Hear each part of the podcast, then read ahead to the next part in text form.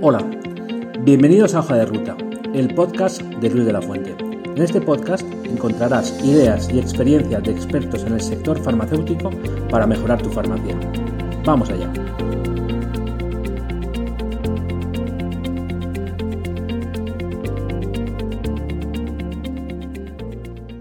Hola, soy Luis de la Fuente, el CEO de Medifor Plus. Eh, hoy comenzamos con mi podcast Hoja de Ruta, en el que tendré la suerte de conversar con diferentes colegas del sector farmacéutico, con los que abordaremos y ahondaremos sobre temáticas que ayuden y aporten a la gestión farmacéutica de todas las farmacias que estén interesadas en crecer y mejorar. Eh, todo esto eh, de una forma muy clara, directa y práctica, para que os sea útil, interesante y productivo. Este podcast es el resultado de una evolución natural de mi blog, en el que compartía contenido que me parecía de interés para la farmacia a un formato más actual, cómodo y ágil, adaptando a los nuevos tiempos, mantenido siempre, o manteniendo siempre la calidad de información.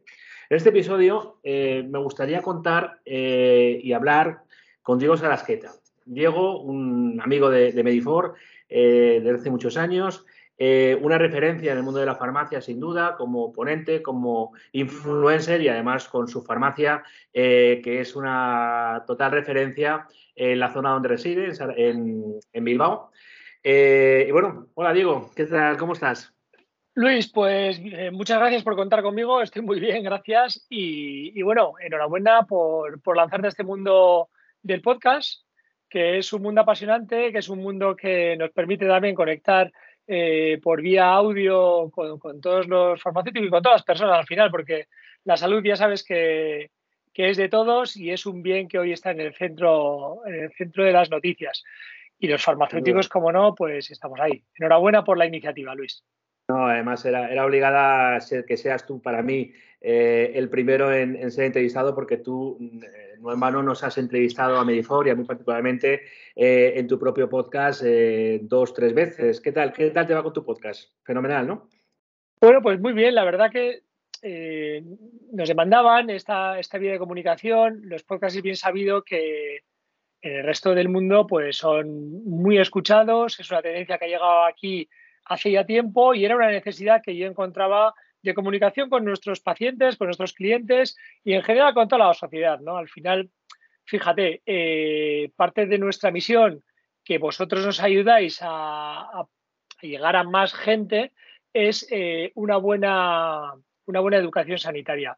Y el podcast es un medio ideal para llegar a todas esas personas que quizá por edad o porque no van a la farmacia, no tienen un hábito de, de ir a la farmacia, pero que sí que tienen necesidades de salud, es un medio para poder eh, dar información de calidad, información contrastada por profesionales y que, y que la gente tenga una información que sea veraz, ¿no? Porque hoy en día lo vemos con los fake news, con los bulos, con todo esto que vemos en Internet, que al final eh, ir a los eh, medios acreditados para informarse de las cosas y sobre todo de la salud, que, que no tenemos que perder de, vista que la salud hoy en día, con todo lo que hemos vivido, pues es, pues es innegable el centro de todas nuestras vidas hoy en día, ¿no?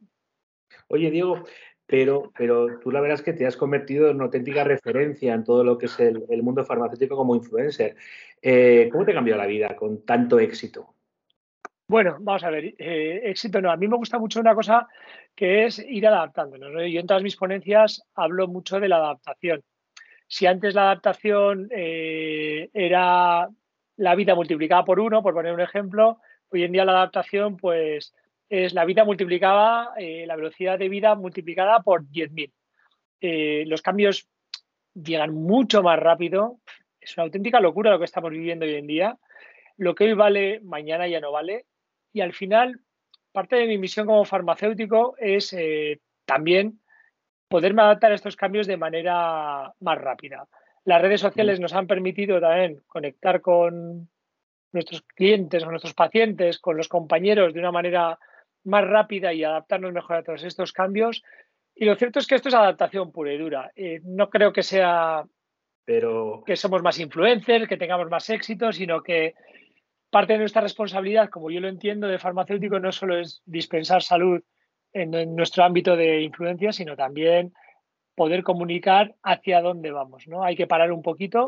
Es, una gran responsabilidad la que tienes. Para mí los influencers tienen una responsabilidad tremenda, efectivamente, porque al final mucha gente os escucha, eh, os hace caso. Eh, y efectivamente esa referencia que sois, pues lógicamente tiene un peso importante en la opinión pública, por lo cual es una responsabilidad importante. Pero vuelvo un poco, porque fíjate, repasando un poco rápidamente, tú tienes tu farmacia, tienes una, una farmacia de éxito. Eh, tienes eh, una empresa que se dedica a editar, grabar, montar vídeos, con los que estamos trabajando, eh, montando todo lo que es la Fórmula TV. eres ponente, digamos que en diferentes colaboratorios o con farmacias, eres ponente en diferentes medios, tu podcast, haces deporte, tienes familia, pero ¿cuántas horas tiene para ti el día? Bueno, vamos a ver. Durante mucho tiempo como buen vasco, nosotros hemos, hemos hecho una y hemos contado bien. Y a mí hay una cosa que me gusta mucho, que es crecer por dentro y que luego se exponga para afuera. Al final son, la vida me ha llevado, este tipo de adaptaciones me ha llevado a, este tipo de cosas, ¿no? La farmacia, lo cierto es que tenemos una farmacia, yo siempre digo tenemos porque al final somos un equipo, yo soy el que lidera el equipo y si no vamos todos a una, pues es muy complicado, ¿no? Tenemos una farmacia que está bien gestionada, adaptándonos a muchos cambios que estamos viviendo hoy en día, con la digitalización, que luego hablaremos, creo. Pero luego la vida nos ha llevado, hacemos mucho comunicación, creo mucho en las redes sociales, sobre todo para comunicar verdad, como he dicho, y, para sin un ámbito comercial, que esto es lo que me gusta, ¿sabes? Que sea información información veraz, no sesgada. Y todo esto nos llevó a hacer una agencia de comunicación, una agencia creativa, que no solo trabajamos en el ámbito farmacéutico, sino que también traspasamos esta frontera y hacemos branding de, marcas que están fuera del sector, hacemos también fashion film para moda, bueno, lo que viene siendo una agencia creativa de, pues, de primer nivel, ¿no? Y esto nos ha llevado por, porque tenemos, eh, sin darnos cuenta, hemos captado el talento de diferentes personas de diferentes ámbitos y esto viene todo un poco pues de pensar siempre con los pies fuera de la caja. Y cuando haces cosas diferentes, Luis, tú lo sabes bien, obtienes resultados diferentes. Si haces todo el rato lo mismo, pues, pues no vas a obtener cosas diferentes, ¿no? Viene un poquito de, todo esto, de salir un poco de la caja, mirar un poco hacia afuera, mirar otros sectores también, qué es lo que hacen, cómo lo hacen, siempre sin perder nuestro ADN y siempre pensando en cómo podemos incorporar todas esas macro tendencias que hay en el mundo hoy en día al sector de la farmacia sin perder la esencia y siempre aportando ese valor añadido que tenemos el farmacéutico sobre, sobre la salud de nuestros clientes. Muy bien. Impresionante. Eh, Diego, mm, nosotros en, Medifor hablamos de, gestión, vamos a hablar de oficina de farmacia, gestión de farmacia. Invitamos, inventamos hace ya muchos años una palabreja que yo creo que se ha extendido, que es el concepto de FENG. ¿Y qué es para ti una farmacia FENG?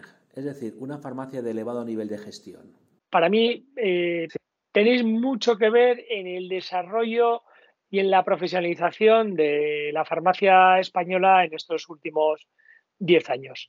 Para mí, pocas, eh, pocas eh, asesorías, pocas consultorías han aportado tanto por vos como vosotros, ya que habéis unido, habéis sabido detectar todas esas farmacias que teníamos una necesidad y que teníamos una inquietud, al final titulares y equipos que teníamos una inquietud y que realmente en la farmacia no había ese conocimiento ni ese paradigma de profesionalización del sector y nos habéis ayudado a todos a elevar la, categoría de farmacia, el desarrollo de la farmacia en todos los ámbitos, ¿no? Y FEN significa eso.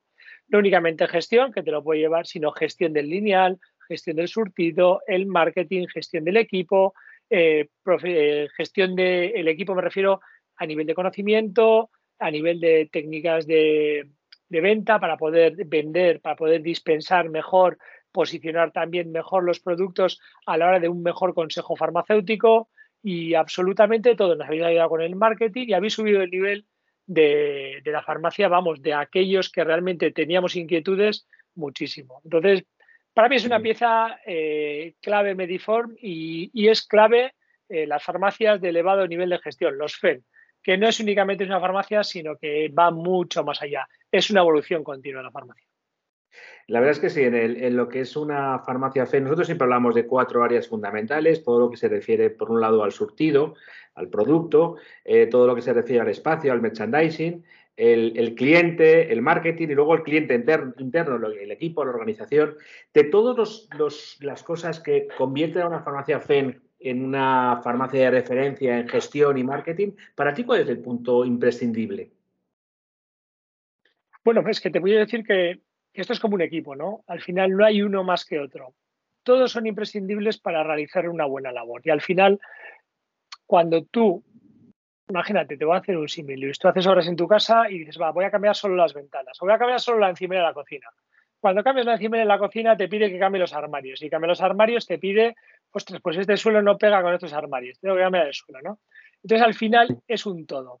Es una globalidad que hay que afrontar de manera parcial y de manera coordinada unos con otros, porque no se puede subir el nivel de gestión de una cosa si está todo totalmente interrelacionado, son vasos comunicantes. Y además, esos vasos comunicantes lo que va a hacer va a situar la farmacia en un ámbito de competencia, de experiencia de compra y de experiencia con el cliente con otros establecimientos que hoy en día existen en todas las ciudades y que además estas experiencias de compra, estas experiencias en los establecimientos, estas experiencias de gestión, las marcan los grandes interlocutores y que para poder ser competitivo hoy en día en el mundo comercial minorista, que es en el que nosotros nos movemos, aunque seamos sanitarios, también tenemos que tener todos estos, eh, todas estas áreas perfectamente dimensionadas y coordinadas. Y para eso tienen que ser abordadas todas de manera eh, coherente, de manera continua y, a la misma velocidad, porque no podemos dejar el marketing si hacemos una buena gestión interna de, producto. Eh, es una pata que tiene es una mesa que tiene varias patas que todas tienen que tener la misma medida. Entonces, pues no te diría una más importante que la otra. Desde luego, para mí, una que es muy importante son los recursos humanos, porque ya lo dice Simon Sinek, que es un, es un ponente brillantísimo, que, a ver, detrás del producto, ¿qué hay? ¿El producto para quién es? Para personas. Detrás de la contabilidad, ¿qué hay? Personas. Detrás de las compras, ¿qué hay? Personas. Detrás de eh, financiero, ¿qué hay? Personas. Por lo tanto, todo está orientado a personas, ¿no?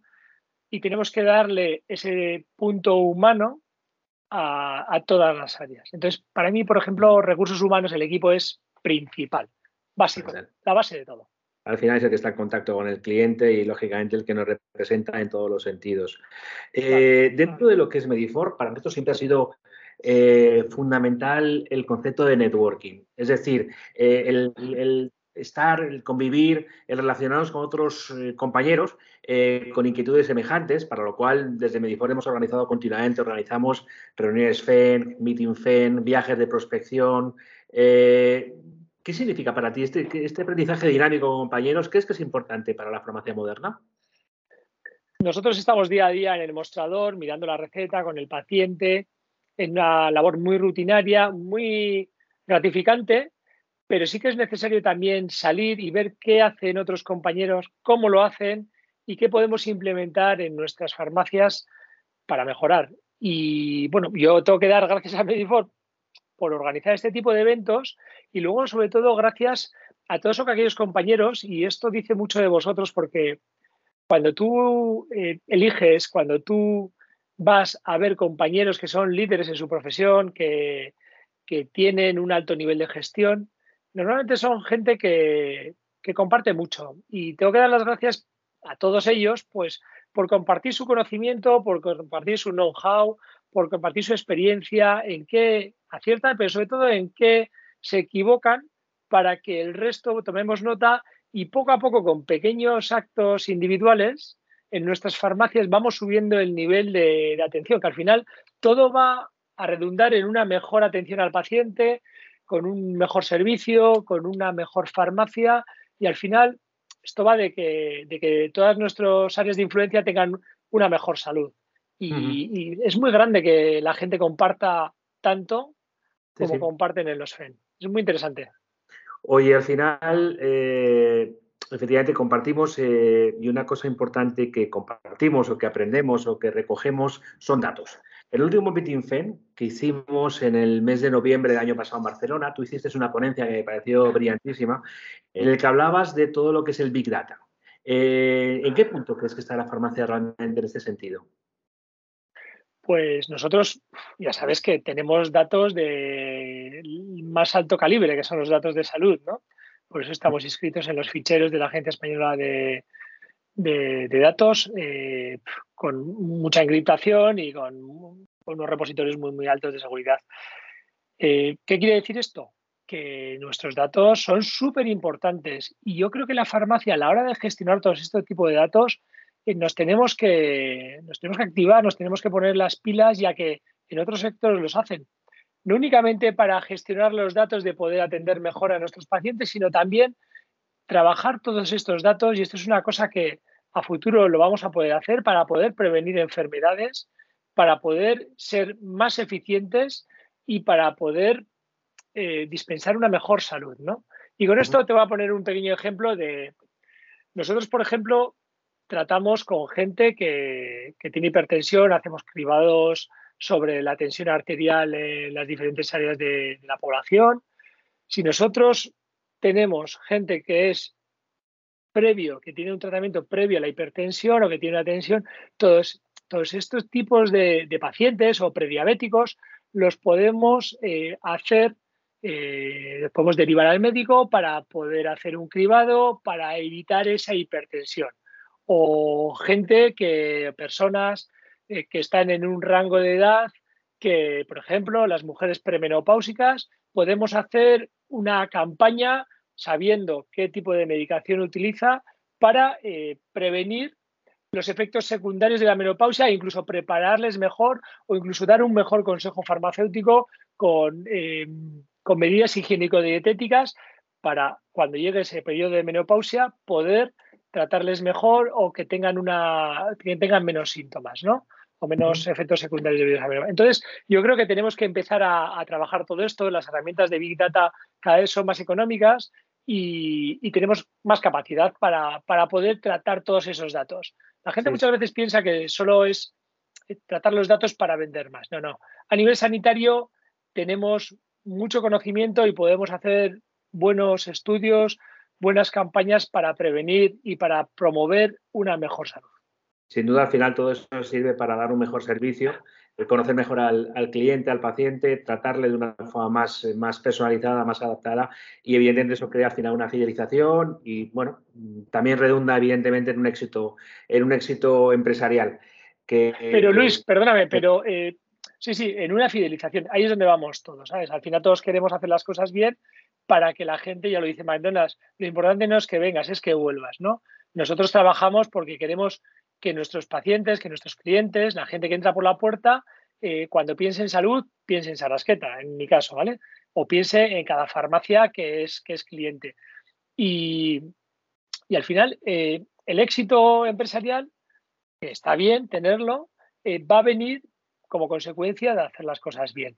Yo siempre creo en hacer una o sea, hacer 10 y contar una y, sobre todo en ¿por qué no vamos a ganar dinero? Claro que vamos a ganar dinero, pero eso va a ser consecuencia de hacer las cosas bien, no va a ser consecuencia de pelotazos ni nada. Y la farmacia durante toda la historia de la farmacia ha sido un establecimiento que ha estado al pie del cañón, fíjate, durante la pandemia, comprometido con el paciente, comprometido con la salud de la sociedad, siempre estando eh, bien, bien profesionales, bien formados, entonces, claro que tenemos que tener éxito, pero siempre basado en un trabajo duro y bien hecho.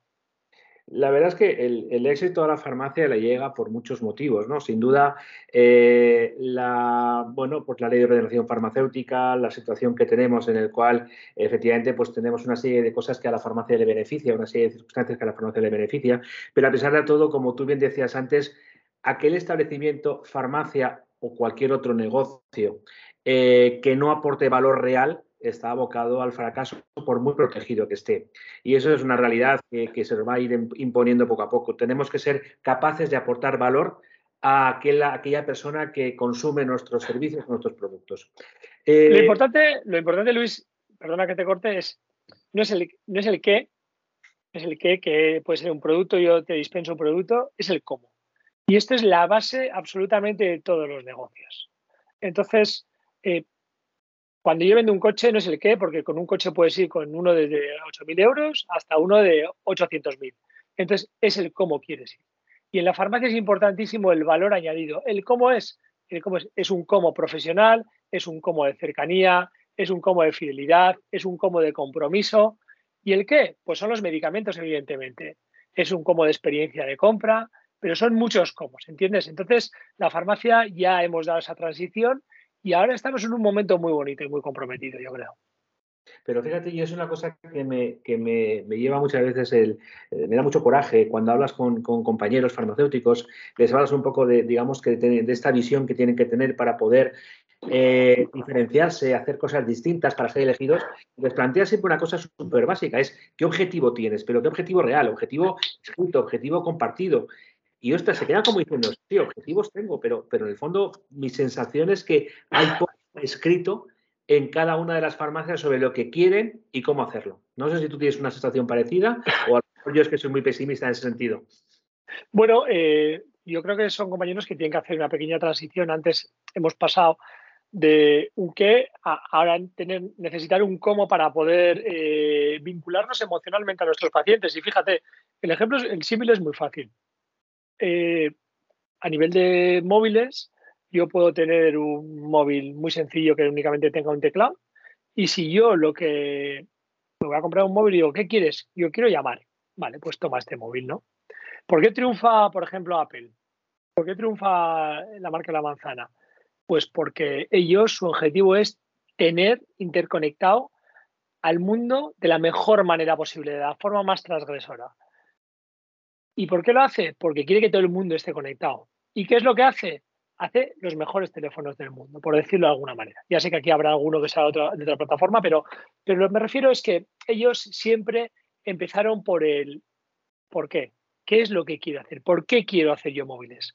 Antes que decir, voy a hacer móviles. Entonces, ¿por qué quiero hacer móviles? Porque quiero que todo el mundo esté conectado.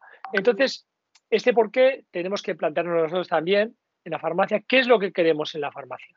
Pues queremos que toda nuestra población toda nuestra área de influencia tenga la mejor salud. ¿Cómo lo vamos a hacer? Pues con las mejores experiencias de compra, con la mejor farmacia, con la mejor gestión, con el mejor marketing, con el mejor equipo. ¿Y mm. qué vamos a hacer? Vamos a vender medicamentos. Fíjate qué diferencia. Entonces, si tú planteas esto, la gente se va a vincular a tu proyecto. Si tú planteas únicamente el qué, ¿qué haces? Vender medicamentos. Entonces, en el momento que esa persona no necesite medicamento, se va a desvincular totalmente de ti.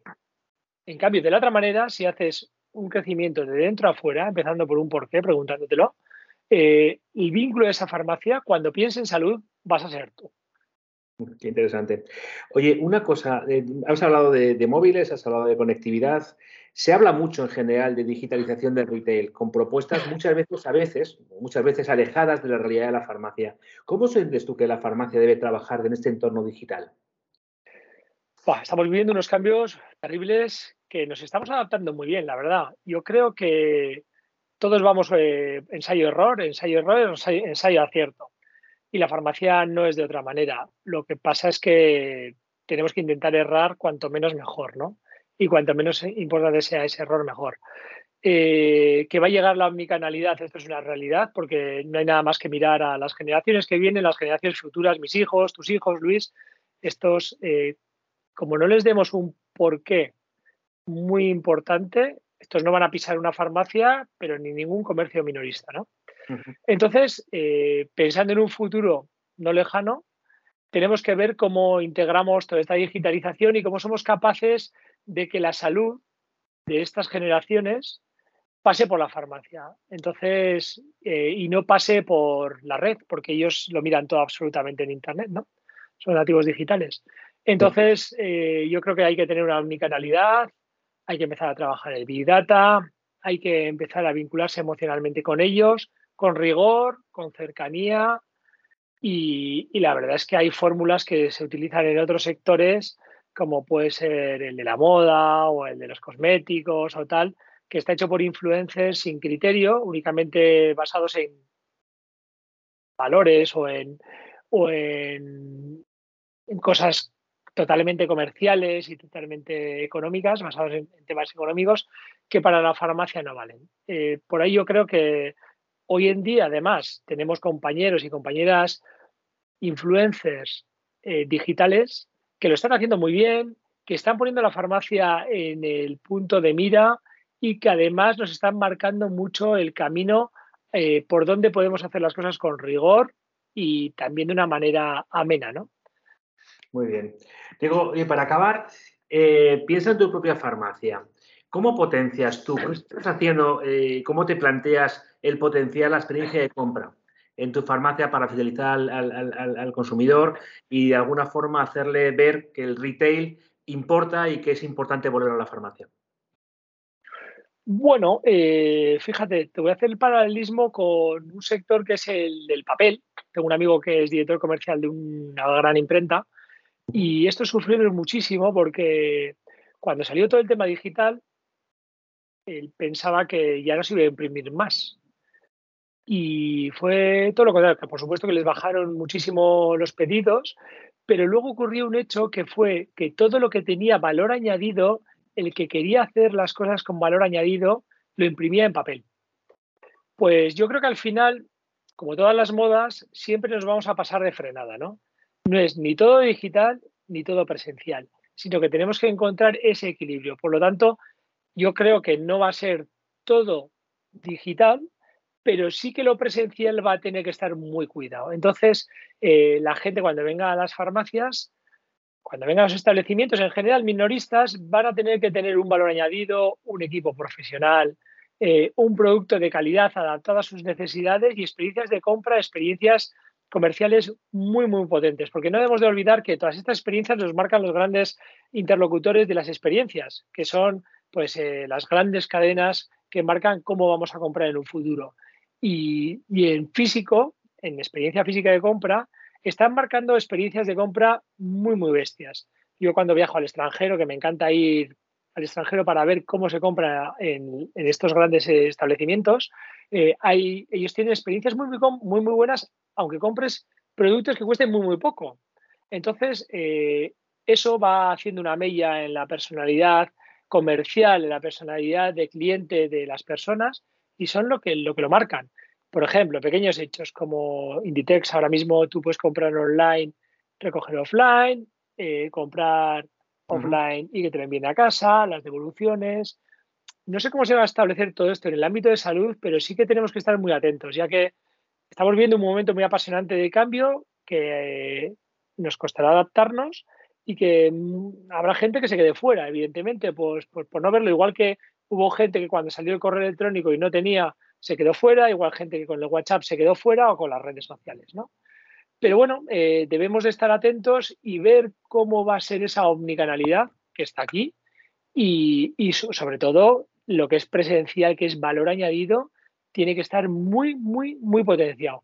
Equipos bien gestionados, muy bien formados, es una época de mucha responsabilidad para los titulares, ya que va a exigir lo mejor de nosotros y lo mejor de nuestros equipos. Sí, Lo que está claro es que con lo que ha ocurrido con, la pandemia y todo lo que nos viene eh, llegando eh, los últimos, yo diría que meses, eh, lo que ha hecho, lo que está claro es que todo se ha acelerado muchísimo.